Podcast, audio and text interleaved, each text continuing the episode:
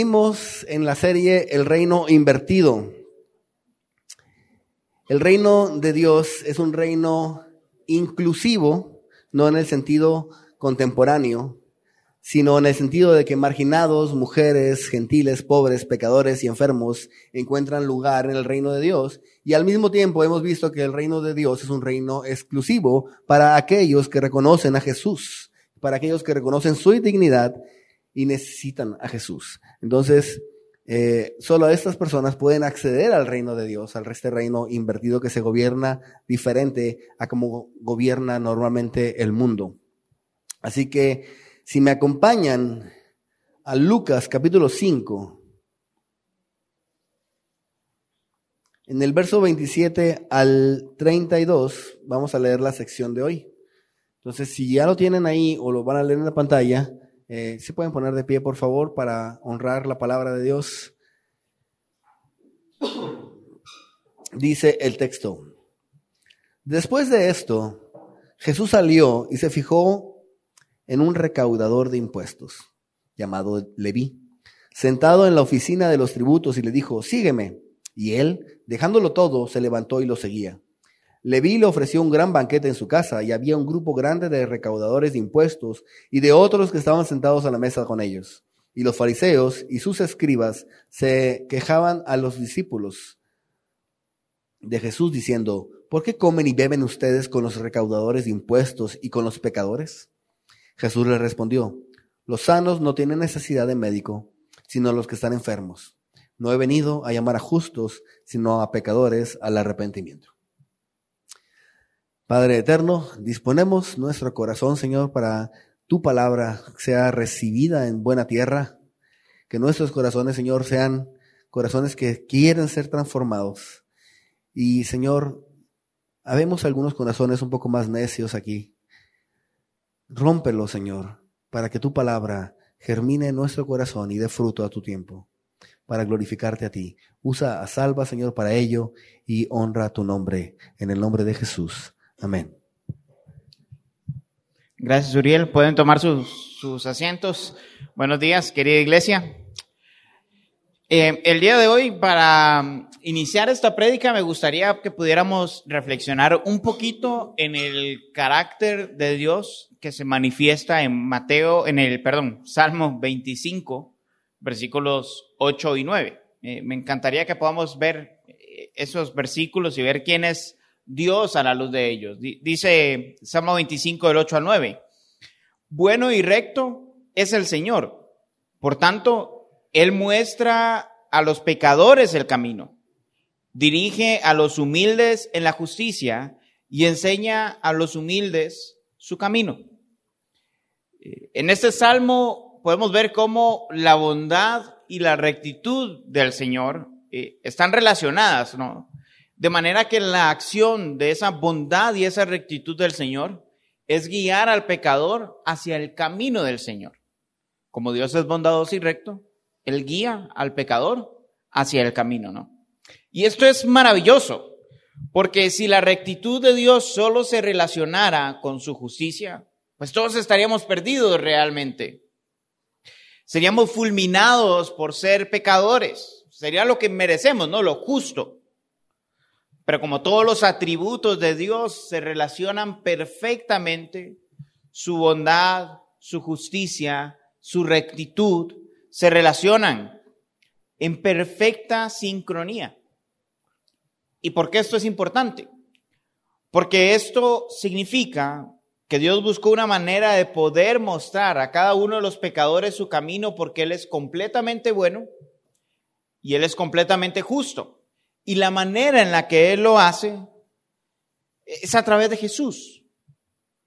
Jesús muere en la cruz. Jesús viene para mostrarnos la realidad de que somos pecadores, de que merecemos la ira de Dios. Pero como Dios es bueno también, Él nos perdona a través de Jesús, a través de su Hijo. La historia que estamos viendo hoy ejemplifica perfectamente esa bondad y rectitud de Dios. Esa bondad de rescatar al pecador y devolverlo salvo, alguien santo. Esa bondad de Dios que no busca que el ser humano sea perfecto por sus propios estándares o que el ser humano logre el estándar de Dios, sino una bondad que llama a los pecadores al arrepentimiento, para confiar en la bondad no propia, sino en la bondad de Jesús. Esa es la historia del llamamiento de Leví. Eh, en ocasiones voy a decir Mateo o Leví, me puedo enredar, pero no es un enredo eh, malo en el sentido de que Leví y Mateo es la misma persona, ¿no? Así que estamos hablando de la misma persona, hago el, el paréntesis, la aclaratoria por aquello, ¿no? Eh, y al final este pasaje nos va a dejar un reto, que es examinarnos a la luz de la bondad de Dios, de la perfección de Dios y ver qué tipo de personas somos. ¿Somos pecadores arrepentidos como Jesús está buscando? ¿O somos ciegos que nos creemos santos como los escribas y los fariseos que aparecen en este texto? ¿Confiamos en la bondad de Jesús o confiamos en nuestra propia bondad, entre comillas? Al final nuestro argumento va a ser que Jesús vino a rescatar pecadores arrepentidos ¿Eres uno de ellos? Esa es la pregunta para nosotros. Jesús vino a rescatar pecadores arrepentidos. ¿Soy uno de ellos? ¿Soy un pecador arrepentido? Y vamos a ver eso en las dos escenas que nos presenta el pasaje. El llamado en la mesa, versículos 27 al 28, y el llamado en la cena, que son los versículos del 29 al 32. Así que, ¿qué les parece si vemos el llamado en la mesa? Y leemos nuevamente el versículo 27 y 28 y hablamos un poco sobre ellos. Dice, después de esto, Jesús salió y se fijó en un recaudador de impuestos, llamado Leví, sentado en la oficina de los tributos y le dijo, sígueme. Y él, dejándolo todo, se levantó y lo seguía. En todo el capítulo 5 hemos visto cómo Jesús llama y atrae así personas de diferentes contextos. Eh, pescadores al inicio del pasaje, eh, enfermos marginados como el paralítico o el leproso, y en esta ocasión un recaudador de impuestos. Eh, los recaudadores de impuestos o publicanos no eran personas muy famosas que digamos, o muy queridas por el pueblo, que digamos, no tenían una alta estima entre la gente. Realmente su popularidad era peor que la de los auditores externos frente a un contador o la del arquitecto que llega a inspeccionar la obra frente a los obreros. Era muchísimo peor que eso. Los publicanos eran despreciados por absolutamente todas las personas del pueblo judío. ¿Y, por qué?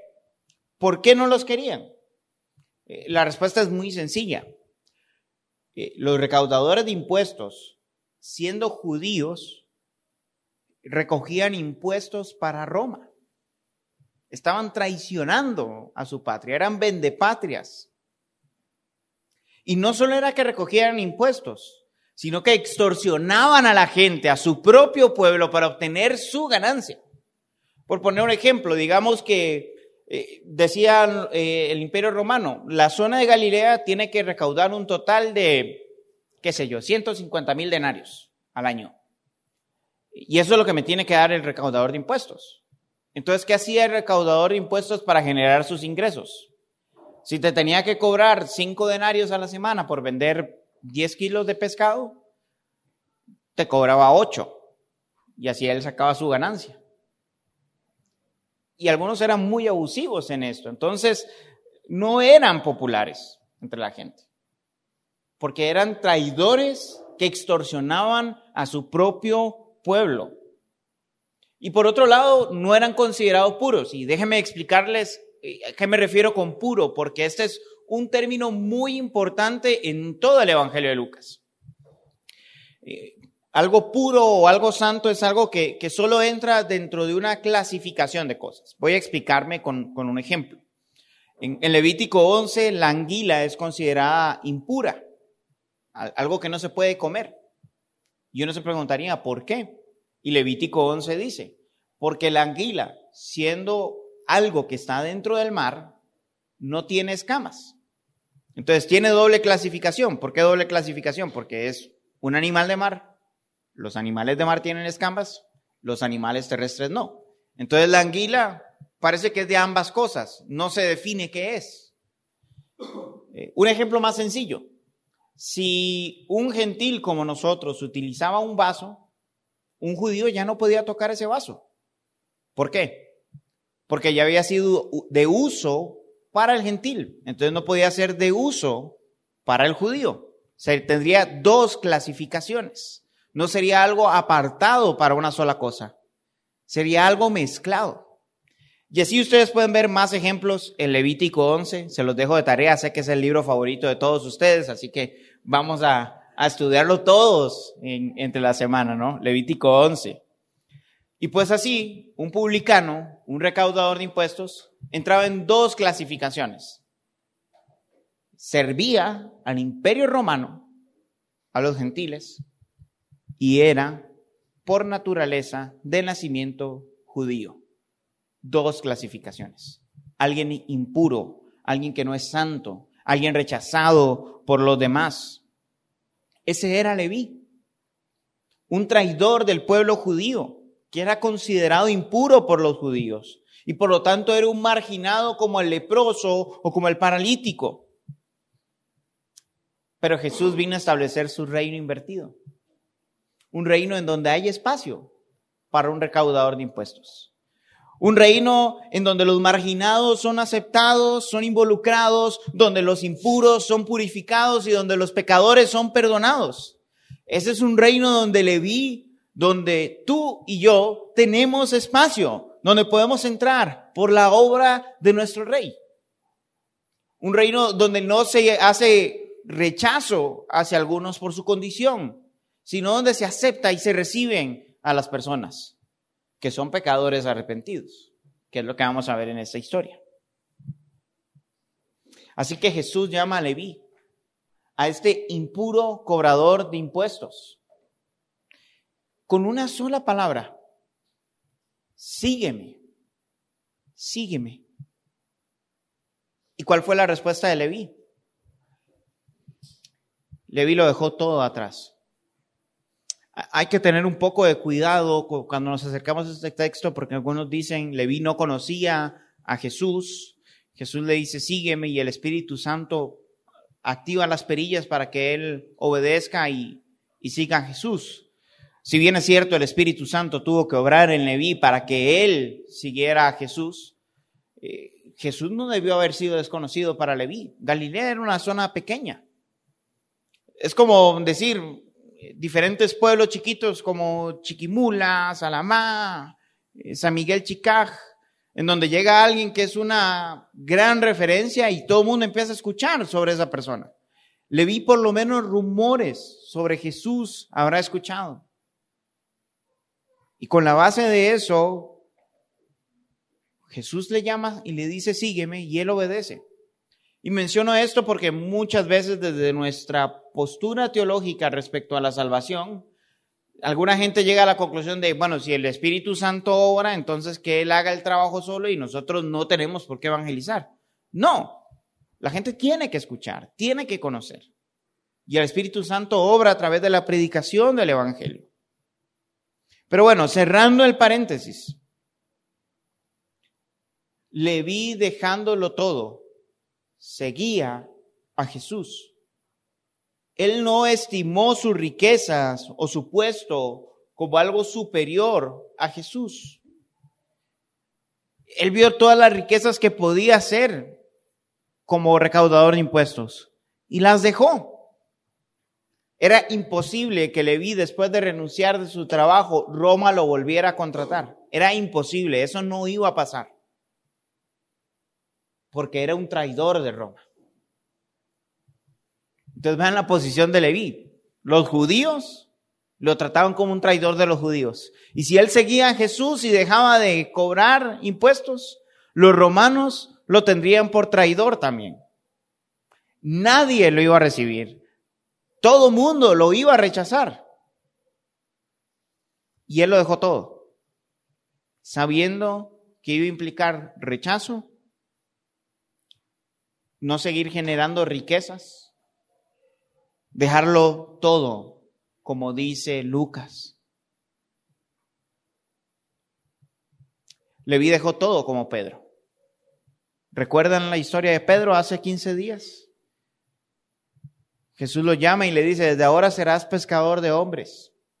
Y él en vez de rejuntar los pescados y venderlos y para tener dinero, los dejó junto con las redes sucias, la barca, y siguió a Jesús. Y Leví está haciendo exactamente lo mismo. Dejó la mesa de donde cobraba impuestos, dejó la riqueza que él tenía y siguió a Jesús. Siguió a Jesús. Y es algo irónico que ambos respondan de la misma manera porque para Pedro, Leví no debía ser una persona muy querida o de alta estima. ¿Quién creen ustedes que le cobraba impuestos a Pedro? Un recaudador de impuestos, un publicano como Levi. Yo no sé si ustedes han visto esta serie de, de Chosen, me encanta, es, bien, eh, es bien peculiar eh, las eh, libertades creativas que se dan para contar la historia y ellos ponen que Mateo precisamente le cobraba impuestos a, a, Pedro, ¿no? Y desarrollan una relación no muy, no muy buena. No sabemos si eso pasó. Lo que sí sabemos es que si Leví cobraba impuestos, Pedro no lo iba a querer, no lo iba a querer, lo iba a rechazar. Y para Pedro tragarse la idea de que un cobrador de impuestos es discípulo también de su maestro, no iba a ser muy buena, muy fácil de, llevarla, eh, de tragársela, ¿no? Por eso lo bello de Jesús. Él transforma enemigos en hermanos. Darío López lo dice de la siguiente manera. Es importante tener en cuenta que en aquellos días había enemistad entre los pescadores judíos y todos los trabajadores y los cobradores de impuestos. Así que para Pedro y su hermano Andrés, el formar parte de una nueva comunidad que incluía a un cobrador de impuestos era un gran desafío. Solo Jesús puede transformar a los enemigos en hermanos. Qué hermoso y desafiante, ¿no? Hay espacio para todo tipo de pecadores en el reino de Dios. Eso incluye a aquellos que incluso no nos gustan, aquellos que pecan de maneras que no nos gustan. Esto es parte del reino de Dios también. Y cuando encuentras a alguien así, alguien que es difícil de amar, solo recuerda que tú también eres una persona difícil de amar para otros. Y a pesar de eso, Dios nos tiene acá. A pesar de que somos difíciles de amar para otros, Dios nos tiene acá, unidos como hermanos. Dios nos une como un pueblo y nos enseña a amarnos los unos a los otros a pesar de nuestras diferencias. Después de todo, el verdadero ofendido con nuestros pecados, con los pecados de otros, es Dios. Y si Dios nos ama, ¿cómo no amar a otros pecadores como yo? Hace unos 15 años tuve una experiencia divertida relacionado con esto de las diferencias entre personas. Eh, yo trabajé un tiempo para TVN, que es la compañía que hace Club 700, el Superlibro y esta serie de televisión. Em, yo trabajé eh, con ellos haciendo encuestas en Costa Rica para ver el, rating de, sus eh, programas de televisión. Así que durante el tiempo que trabajé con ellos íbamos de un lugar a otro a hacer encuestas en los parques, en centros comerciales y demás. En el equipo habíamos personas de diferentes nacionalidades y eso incluía a una chilena y a un argentino. Si le preguntas a la mayoría de los sudamericanos quiénes son más difíciles de amar en Sudamérica, el 50% o más te va a decir que los chilenos y el resto que los argentinos. ¿No? Y si les preguntas cuál es la rivalidad más fuerte que hay en Sudamérica, probablemente todos te van a decir mi país con Chile o Argentina y Chile. Yo lo que viví fue que la rivalidad entre chilenos y argentinos era difícil, era cosa seria. No había una comida donde nos sentáramos que no hubiera un pleito entre la chilena y el argentino. Y que todos se quedaran callados sin saber qué hacer.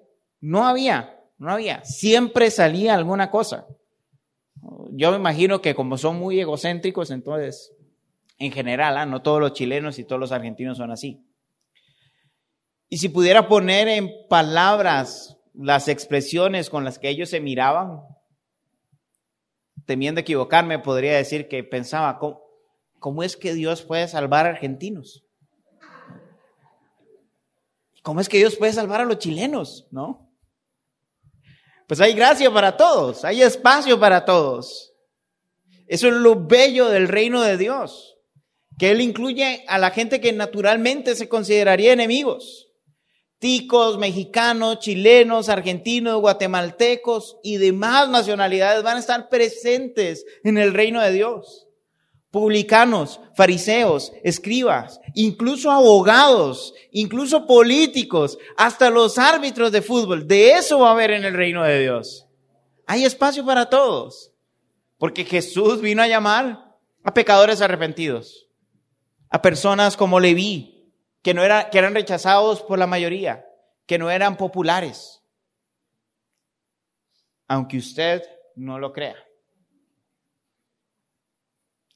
Y hay dos elementos que tendremos en común toda esa diversidad de personas, de diferentes oficios y trasfondos e idiomas. Primero, que Jesús se sacrificó por todos nosotros que Él nos amó y nos perdonó. Incluso a argentinos, incluso a chilenos, a todos, incluso mexicanos. Yo sé que entre Guatemala y México hay algo que solo Guatemala sabe porque los mexicanos no se enteran, me dicen.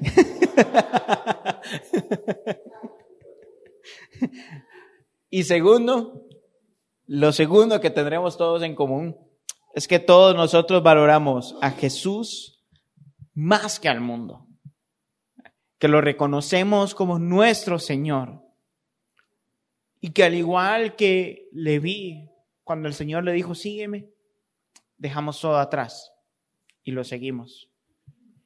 No estoy diciendo que sea perfecto. Sé que hay cosas que nos cuestan. Nuestras luchas con el pecado son luchas porque nos cuesta dejar el pecado. Amar a otros que son difíciles de amar nos cuesta, porque no nos vemos constantemente en el espejo y vemos lo difícil que somos de amar también. Dejar nuestras propiedades o los seres que queremos en las manos del Señor nos cuesta. Queremos tener todo bajo control. Pero si llamamos a Jesús nuestro Señor, tenemos que día a día decirle, Señor, lo dejo en tus manos. Me cuesta, mi corazón me gana, pero lo dejo en tus manos y te voy a seguir. Esa es la historia de Pedro. Esa es la historia de Mateo. Esa es la historia de cada creyente en Jesús. Personas que estiman el mundo y lo que hay en él como menor a Jesús. Jesús vino a llamar a pecadores arrepentidos. ¿Eres tú uno de ellos? ¿Eres uno de los que está dispuesto a reconocer su pecado, el perdón de Jesús y seguirle? Ahora me gustaría que podamos ver la respuesta de Leví respecto a este llamado y lo que significó seguir a Jesús perdón. Y eso lo vamos a ver en nuestra segunda cena, en el llamado, en la cena. Versículos del 29 al 32 dice que Leví ofreció un gran banquete en su casa y había un grupo grande de recaudadores de impuestos y otros que estaban sentados a la mesa con ellos. Y los fariseos y sus escribas se quejaban eh, a los discípulos de Jesús diciendo, ¿por qué comen y beben ustedes con los recaudadores de impuestos y con los pecadores? Jesús les respondió, los sanos no tienen necesidad de médico sino los que están enfermos. Yo no he venido a llamar a justos, sino a pecadores al arrepentimiento. Es muy tierno ver la respuesta de Leví hacia Jesús. Un banquete es una fiesta, porque hay algo que es digno de celebrar. Y él decide hacer una fiesta en honor a Jesús, por quien él es por el enorme privilegio que le está dando de ser su discípulo. Eh, Leví probablemente no comprendía muy bien la religión judía porque al volverse recaudador de impuestos, la entrada a la sinagoga estaba prohibida para él. No estaba tan relacionado con la fe judía y ahora alguien lo llamó desde afuera, siendo impuro, para conocer a Dios. Y él no solo hace un banquete grande para honrar a Jesús, sino para que sus amigos, sus conocidos, pudieran escuchar y ver a Jesús de primera mano. Él decide invitar a una multitud de personas que él conoce. Y esto debería hacernos reflexionar un poco respecto a cuándo nosotros debemos de presentar a nuestros amigos, familiares y conocidos a Jesús. ¿Cuándo? ¿Cuándo es oportuno? Muchas veces ponemos como excusa que no conocemos lo suficiente el Evangelio. Es que yo para presentar el Evangelio necesito saber más. No, no sé lo suficiente. Me van a hacer preguntas y no voy a saber qué responder. Leví pudo escuchar rumores sobre quién es Jesús.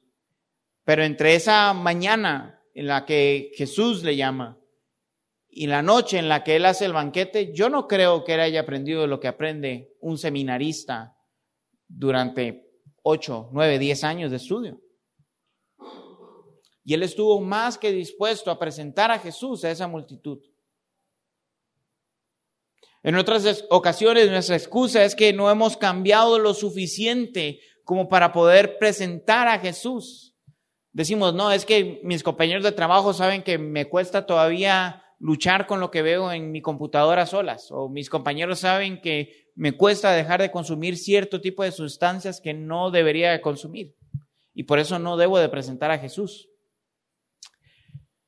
Pues la pregunta es, ¿qué cambios visibles hubo en la vida de Leví entre esa mañana en la que le llama el Señor y la noche en la que hace el banquete? Aparte del gozo que él debió sentir, yo creo que ninguno. Pero él presenta a Jesús. Y Jesús va dispuesto a conocer a sus amigos. Ese principio se aplica a nosotros. Es, es un principio. No estoy diciendo que literalmente esto está diciendo el pasaje. El gozo de conocer a Jesús debería llevarnos a querer que otros conozcan quién es Jesús.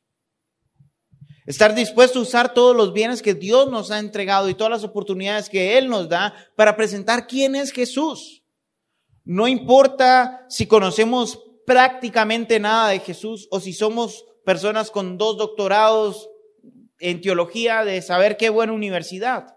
No importa si tenemos un día o una semana de ser creyentes o tenemos décadas de serlo. Eso no importa. Podemos presentar a Jesús porque se trata de presentarlo a Él, no a nosotros.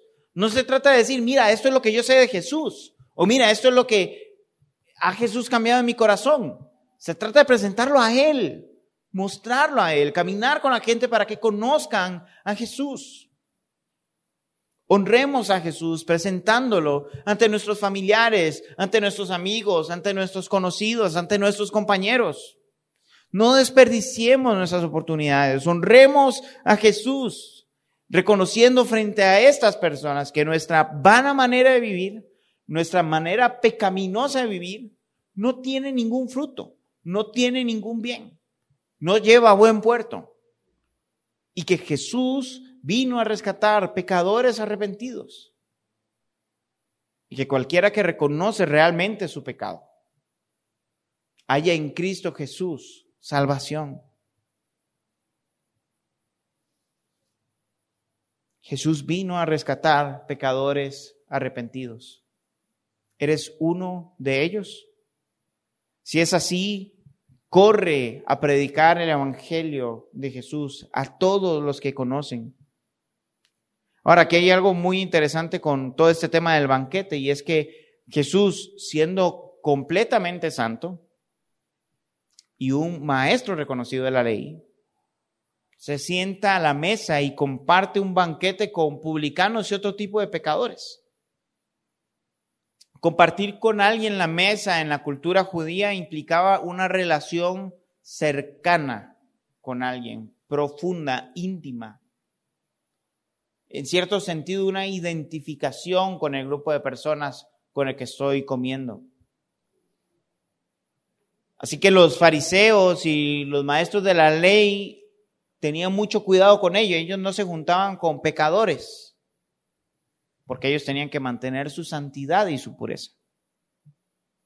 Y por eso surge la pregunta de ellos, ¿por qué ustedes comen con recaudadores de impuestos y con otros pecadores? ¿Acaso es que ustedes se identifican con ellos y no como personas santas y dignas de enseñar la palabra?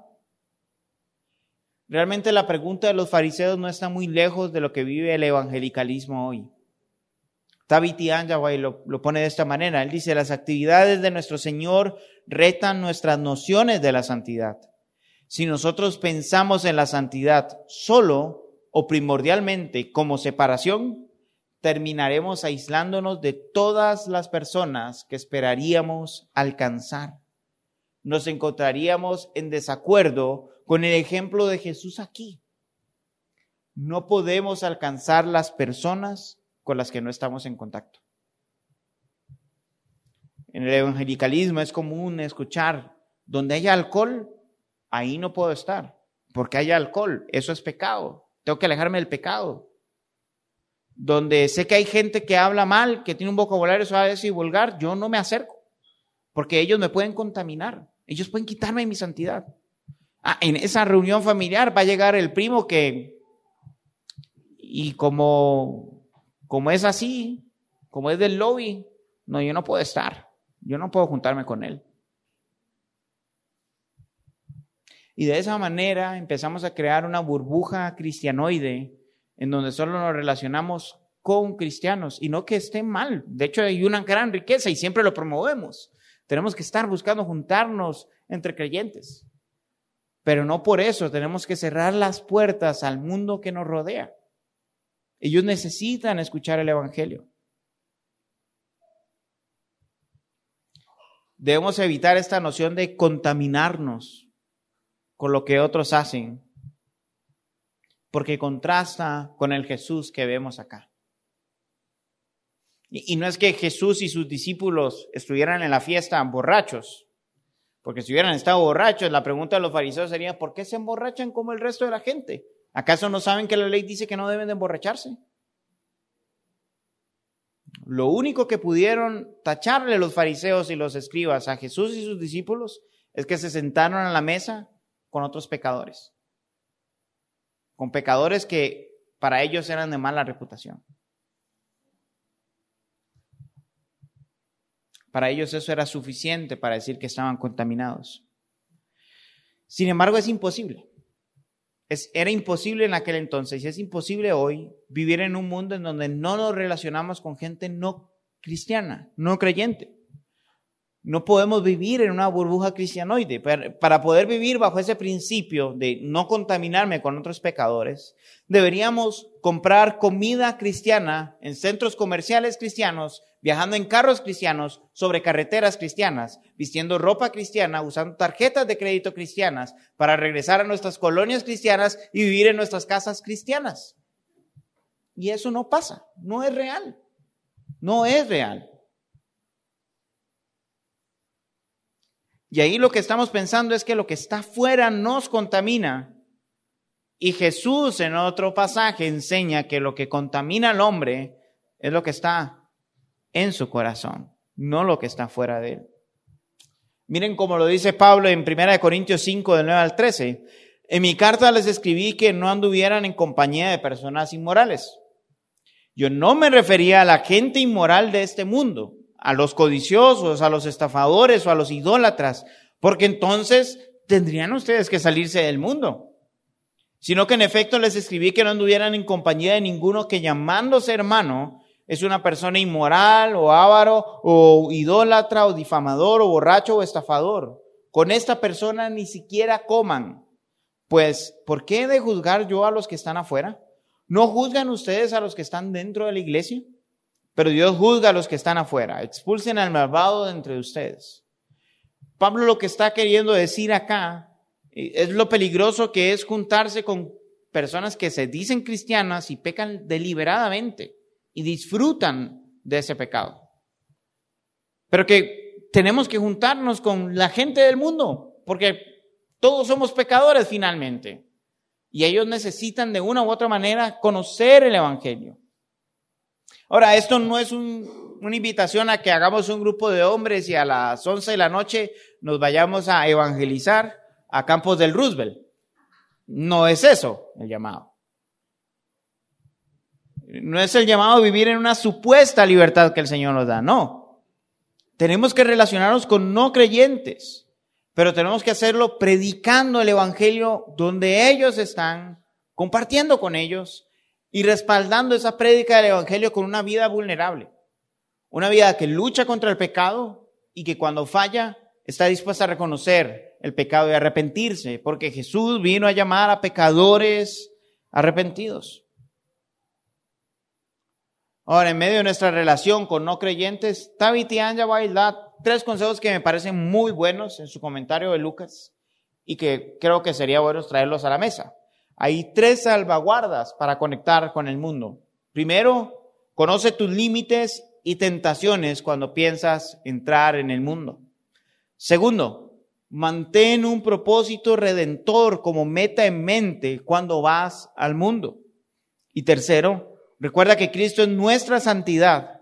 Vamos al mundo personificando su santidad. Permítame profundizar en cada uno de estos puntos. Eh, tenemos que tener claros cuáles son nuestros límites. Yo les voy a poner un ejemplo personal. Eh, en mi etapa universitaria, eh, yo consumí con, con, mucha frecuencia marihuana y cocaína y me considero actualmente un drogadicto en abstinencia. No, no caí en robarle dinero a mi mamá o en vivir en la calle o asaltar a alguien para poder tener dinero para comprar drogas, pero era demasiado común. Y tuve mi síndrome de abstinencia cuando dejé las drogas. Cuando yo me vine a Guatemala, yo ya tenía unos cinco años, seis años de abstinencia. Y en ese momento yo entré a servir en un ministerio que se llama Sigo Vivo. Eh, Sigo Vivo es un eh, ministerio que atiende a personas en situación de calle. De hecho, hasta allá abrieron una iglesia para personas de situación de calle. Y a mí me encantaba poder compartir con ellos. Eh, porque eran personas sin esperanza. Son personas sin esperanza.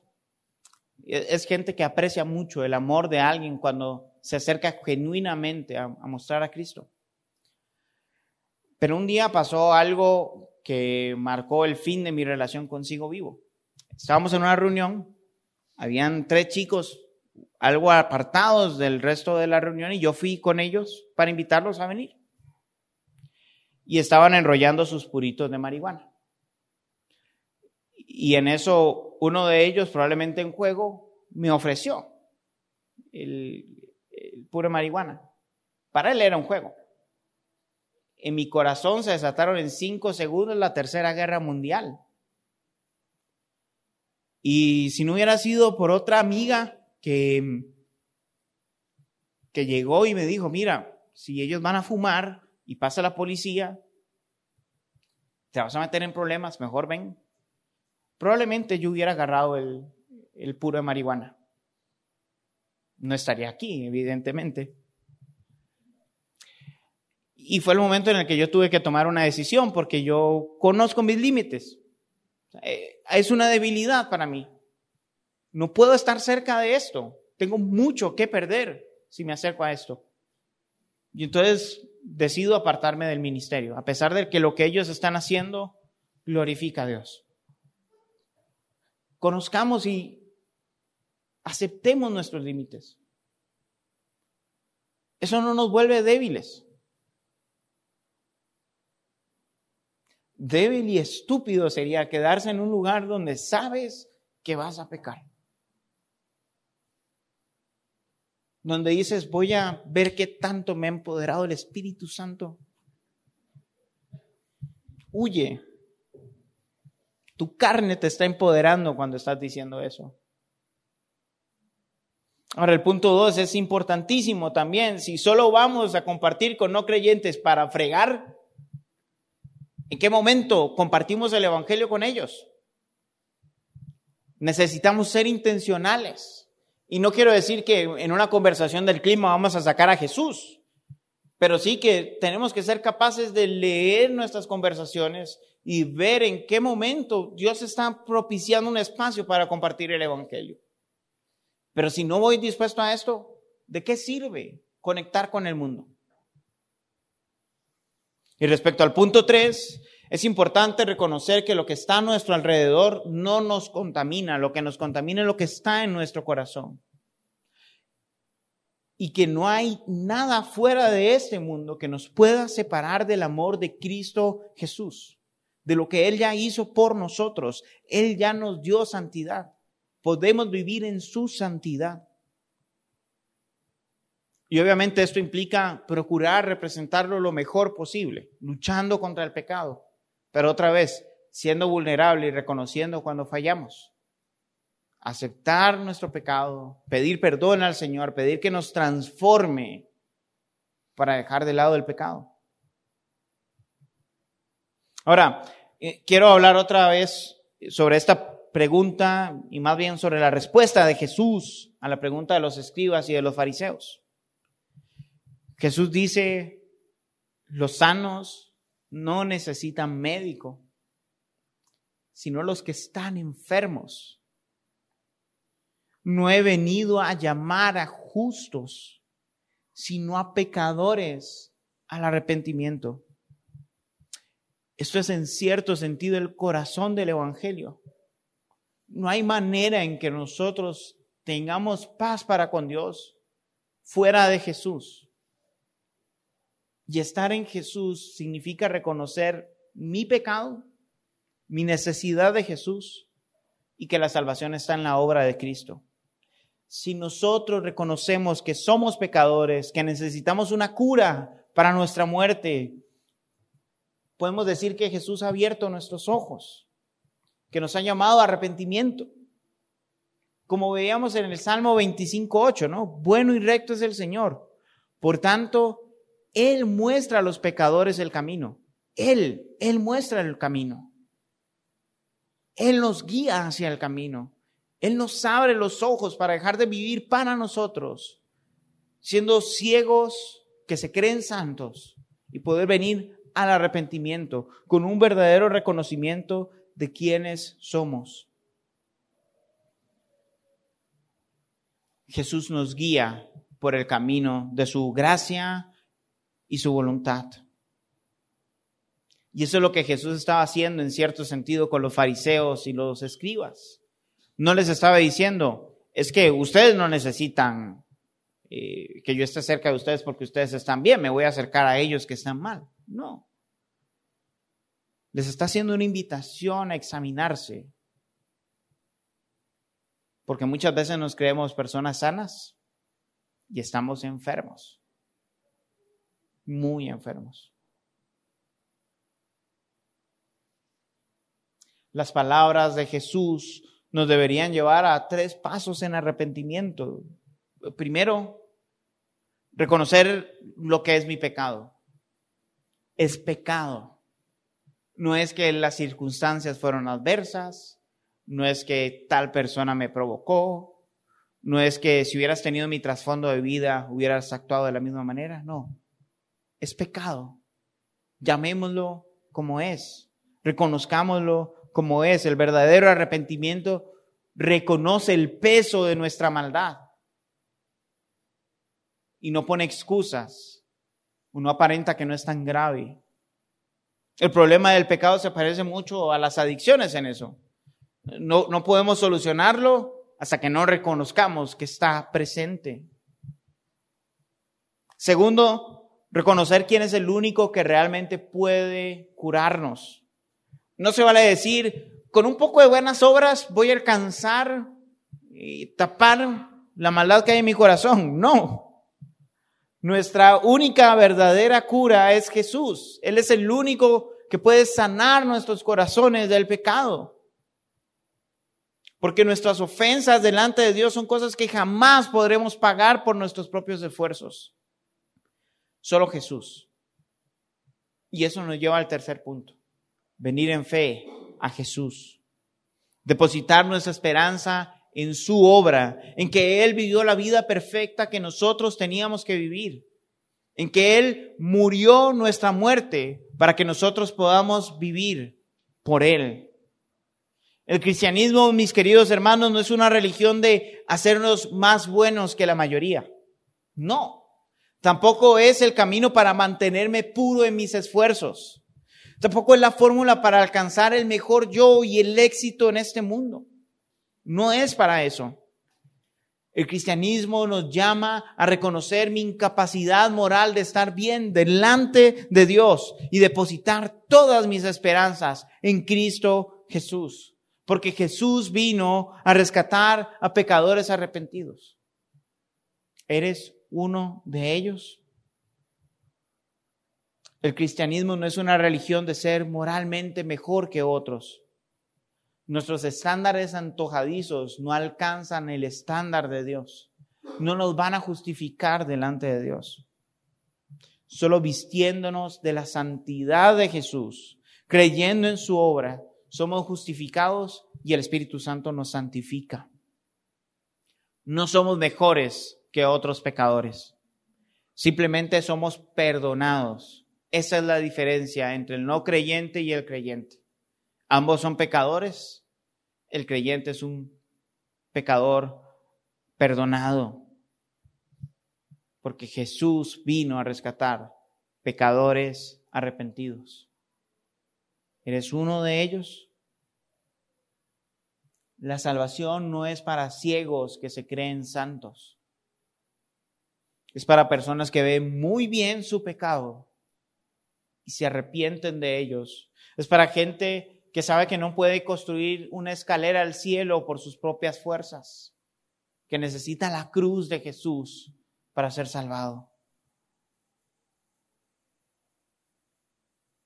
Solo por Jesús, solo en Jesús, solo por su obra. Así que si entre nosotros hay alguien que no ha puesto su fe en Jesús, y esto que estoy diciendo le hace sentido, quiere conocerlo realmente. En unos momentos vamos a poner el Salmo 139, 23 y 24 y le voy a invitar a que lo lea conmigo. Y si tú eres cristiano, de igual manera te voy a invitar a que puedas leer el Salmo 139, 23 y 24 y vuelvas esto una oración para tu vida. Porque, queridos hermanos,